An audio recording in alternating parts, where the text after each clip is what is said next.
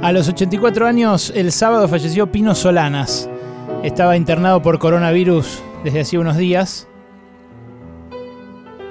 Y era el embajador argentino en la UNESCO, después de haber sido diputado, senador, después de haber fundado su partido político, Proyecto Sur, de haber tenido sus idas y vueltas allí con distintas alianzas, incluso con Elisa Carrió, de quien se desencantó rápido.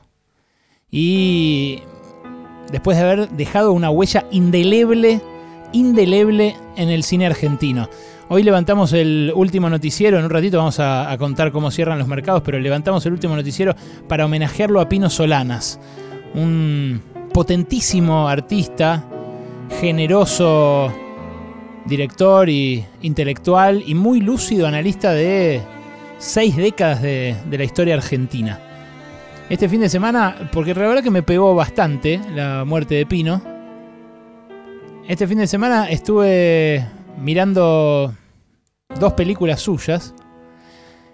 Pero quiero arrancar por este audio. Eh, muchos de los más jóvenes lo recuerdan a Pino Solanas por este audio. En la discusión sobre el aborto, en la, en la discusión en el Senado, intervino y argumentó su voto a favor de la legalización del aborto.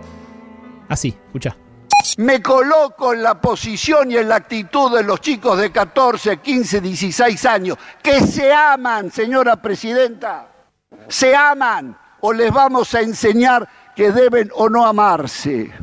Dios tuvo la grandeza de junto a la creación descubrirle al hombre y la mujer el goce, señora presidenta, que es un derecho humano fundamental. Ochenta y pico de pirulos, ¿eh? Cuando decía eso. El goce, señora presidenta. Un joven de alma, Pino Nahuel. Y, y él además contó que él pasó la experiencia, bueno, él no, su pareja, una joven de 16 años cuando ellos eran jóvenes, o jóvenes también de haber quedado embarazada y de casi de, querer abortar porque el contexto de dictadura y de violencia que había no le daba eh, ningún deseo de ser madre, de traer un hijo a este mundo, y casi muere por una infección por un aborto clandestino, con lo cual, digamos, eh, no lo dice desde una impostura o de una postura política, que igual no estaría nada mal, sino a través de haber atravesado junto a su compañera por una experiencia como esta. Bueno, Pino había nacido en los años 30 en eh, Olivos, un pibe de clase media alta, digamos, vecino de los Mindlin o de los Sivak, y de repente se encontró con eso, con los 60, ¿no? Con los 60 en el mundo, en la Argentina, con el cordobazo, con el mayo francés. Primero eh, hizo sus primeras armas, sus primeros palotes en el, cine, en el largometraje, y después la pegó con una, con una publicidad de bronceador. Una publicidad de bronceador que le tuvo tanto éxito que le valió hacer un montón de cortos publicitarios en los siguientes tres años, principios de los 60, y así aprendió esto lo, cuenta en, una nota extraordinaria Luciano Monteagudo en página 12. Así fue pasando por todas las áreas del cine. Aprendió de fotografía, de puesta en escena, de sonido, de montaje, de música. Claro, se convirtió en un grosso el chabón. Y además, con esos cortos publicitarios, juntó la guita para hacer La Hora de los Hornos. La Hora de los Hornos no me la vi completa, pero eh, vi como dos horas y media. La verdad es que es un pedazo de, cine documental que te da ganas de salir a hacer la revolución de inmediato. Es eso lo que hizo Pino Solanas en La Hora de los Hornos con Octavio Getino. Es un eh, documental de cuatro horas y media que justamente proponía un lenguaje distinto. Decía, si ellos nos tienen colonizados, los yanquis, descolonicémonos también en la forma de hacer cine. Y que me chupe un huevo si dura cuatro horas y media. Bueno, eso fue eh, la hora de los hornos. La hora de los hornos tiene reivindicación de la violencia como herramienta de liberación. Y, por ejemplo, reivindica la primera toma de una fábrica textil en este fragmento. Inclusive nosotros en nuestra fábrica hemos hecho ocupaciones, pero esta es, eh, si se quiere, un hecho histórico, una ocupación única porque por primera vez en el país se pone en funcionamiento, con control obrero, eh, una fábrica textil. ¿Te imaginas? Por primera vez nosotros nos hacíamos dueños, dueños absolutos de una fábrica que durante 30 años, compañeros, fueron ahí explotados e inclusive eh, estirpados por esta patronal. La gente tenía una doble responsabilidad. Nosotros teníamos que demostrarle, por un lado, a la patronal y al gobierno que éramos capaces de producir, elaborar y a la vez administrar nuestra propia producción, lo que nosotros mismos estábamos este, eh, produciendo demostrarle que somos capaces, pero capaces de qué? De producir todo el año y que administre lo que nosotros producimos simplemente ellos y a la vez comercialicen. No, nosotros vamos a demostrarle que somos capaces de hacer las dos cosas a la vez. En ese sentido, hay una infinidad de ejemplos. Por ejemplo, la calidad, viste, de la producción que en realidad, eh, comparándola con lo que estaba en el depósito, eh, demostraba de que eh, estando la fábrica a nuestra disposición, siendo nuestra, aunque más no fuese por 13 días, habíamos conseguido eso justamente, hacer una calidad superior. Solanas en este documental reivindica las huelgas, las tomas de fábricas, la violencia armada. Era otro, otro contexto, otra Argentina. Era un contexto en el cual Cuba asomaba como un horizonte posible, ¿no? La revolución cubana, a la cual abiertamente reivindican desde el peronismo, atención, desde el peronismo exiliado, el peronismo que había sufrido la Libertadora, que era perseguido todavía, que reivindicaba a Pino Solanas. Y el locutor de La Hora de los Hornos, porque después la, la voz la empezó a poner él en todos los documentales. Pero la voz hermosa, por otro lado. La voz de Pino y la, más recordada. seria. La más recordada de, una de las voces más recordadas de la Argentina, ¿no? ¿No es? Una, una voz potente, aguda. El goce, señora presidenta absolutamente reconocible, pero además con ese discurso que vos recordabas al comienzo, ese discurso en el Senado, apelando a una generación que no lo conocía, apelando, interpelando, convirtiéndose en el ídolo de una generación de pibas y de pibes. Bueno, en La Hora de los Hornos, él no hace de locutor, el locutor es un actor, también peronista de izquierda, se llama Edgardo Suárez. Escucha lo que dice sobre las ocupaciones de fábricas. Las ocupaciones son hechos violentos, desalienantes, borran de la conciencia de los trabajadores una historia de mitos, saqueos y engaño. Con las ocupaciones, el trabajador profundiza su descolonización. Al tomar posesión de su trabajo, está tomando posesión de su humanidad. Bueno, la hora de los hornos eh, fue interrumpida por el golpe de Onganía, la, dictadura de Onganía que derrocó al, gobierno de Ilia. Se presuponía, mientras empezó a hacer la, hora de los hornos, que volvía el peronismo, que iba a ganar las elecciones del 67, pero no, pasaron cosas. Entonces termina de rodarla en la clandestinidad. Y en todas las proyecciones que se hacen en Argentina, porque la prohibió la dictadura de Onganía, todas las proyecciones se hacen clandestinas. En gremios, en sociedades de fomento, en lugares que encontraban y la pasaban.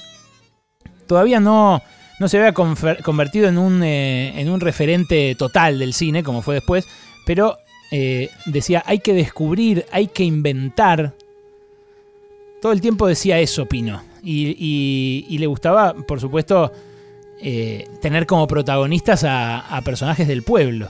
Fíjate, en este otro fragmento también de la era de Sornos, un huelguista enseña a ser Miguelitos. Escucha.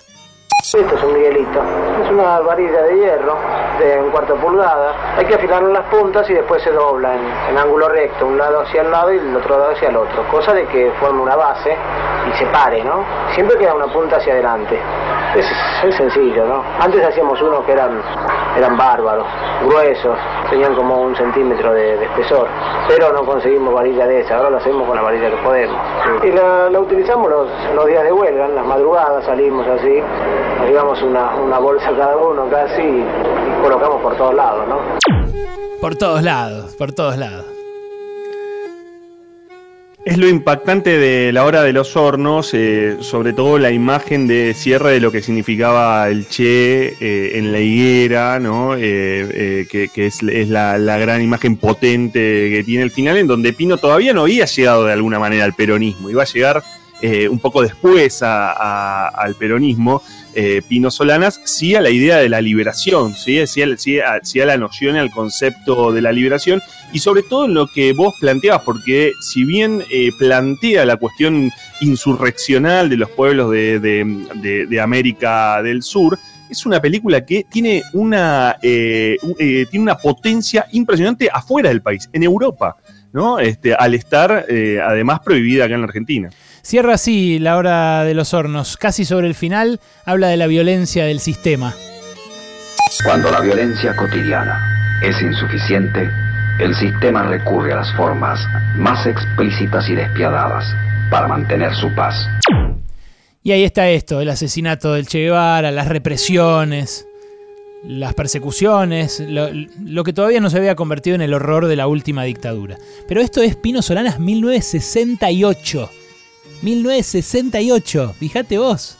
Allá, pero Con el mayo, el mayo francés todavía fresco, digamos. Una película que tal vez eh, decantaba mucho de lo que como grito y como poesía en las paredes eh, fue el mayo francés en una producción cultural tremenda de 4 horas y 20, que encima, bueno, fue un hecho cultural hacerla y verla en la clandestinidad, como decías vos hace un rato. Por eso también eh, no solo se llevó el premio mayor en el Festival de Pesaro, ahí donde la presentaron en Europa, eh, sino que además eh, corrió como un reguero de pólvora por, por toda Europa, por, todo, por toda Alemania y demás. eso es el pino del principio. El pino del final, fíjate vos, 50 años después, es el pino de Viaje a los Pueblos Fumigados. En Viaje a los Pueblos Fumigados, Pino muestra, por ejemplo, este testimonio de un pariente de Nicolás Arevalo, un nene muerto por contaminación al lado de una tomatera en Santa Fe. Bueno, esta es la casa de Gladys eh, Arevalo, mamá de Nicolás Santiago Arevalo. Este es el timbó donde siempre jugaban. un día, lamentablemente, la contaminación persistente de la zona generó que a través de la inhalación y del contacto directo por, por el barro que se había formado en la calle por los líquidos que salían de la tomatera, generaron la intoxicación aguda de Nicolás y de Celeste. Celeste sobrevivió y Nico falleció el 4 de abril del año 2011. Lo peor ha sido la intoxicación silenciosa que se ha ido sufriendo con, con el correr del tiempo. Estamos hablando de una zona de trabajo infantil, trabajo precarizado, trabajo en negro. La pendiente es hacia el río, está muy cercano, así que todo va al río Paraná. Por eso es que no nos sorprendió el estudio que se publicó hace poquito que, había encontrado glifosato en las aguas del Paraná en distintos puntos de muestra en toda la cuenca del Plata. Y Pinó, claro, en el medio había hecho Sur, este bandoneón que suena es de ahí. Hizo sus ficciones también hizo La Nube, hizo otros. La verdad, lo que marcó fue esto, su compromiso con el cine documental y con la política, ¿no? Porque esto, eh, esta denuncia de los pueblos fumigados, de Monsanto, de la soja RR, la hacía contra muchas veces sus propios socios políticos. Y ahora no en vano lo habían mandado a París, a la UNESCO, como, bueno, piro, andá, sí. Eh, como parte de la cosecha de votos que obtuvo el Frente de Todos, pero como una parte, digamos, marginal o, a la izquierda ¿no? del, consenso general. Fíjate lo que dice Pino mismo en el cierre de Viaje a los Pueblos Fumigados, de esta película de 2018. Dejé de trabajar. No, no, cuando esta, saltémosla porque es larga. Es otra, hay muchas, ¿eh? hay muchos testimonios. Habíamos recortado cachitos. Pero así cierra Pino.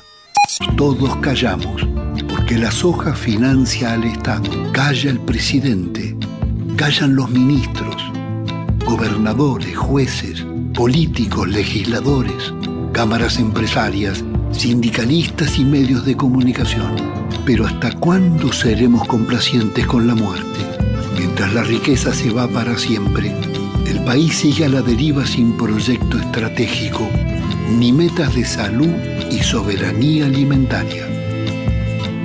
Lo que impera es el saqueo, llevarse la mayor renta posible aunque nos cueste miles de vidas y despidos, y la frustración de un millón de jóvenes que no estudian ni trabajan.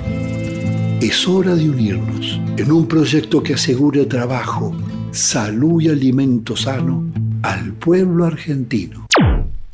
Quijotesco lo de Pino durante toda su vida, pero qué digno, ¿eh? Qué digno. Siempre hay una peli de Pino en los momentos importantes de la historia argentina.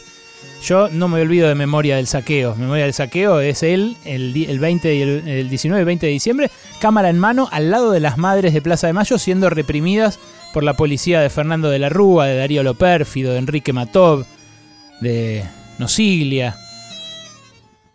Era eso, Pino, ¿eh? Estaba ahí el chabón, en la Plaza de Mayo con la cámara en la mano a los setenta y pico ya, Nahuel. Sí, vos sabés que mm, Javier Cercas en Soldados de Salamina dice que un héroe es aquella persona que no se equivoca cuando no se tiene que equivocar. El cine de Pino es la muestra de eso. Él pudo haber tenido algunas eh, cuestiones cuestionables en sus alianzas políticas y en su camino en la política, pero en el cine retrató la Argentina y dijo lo que había que decir cuando se tenía que decir. Es eso lo que hizo Pino, y así lo despide Pasaron Cosas.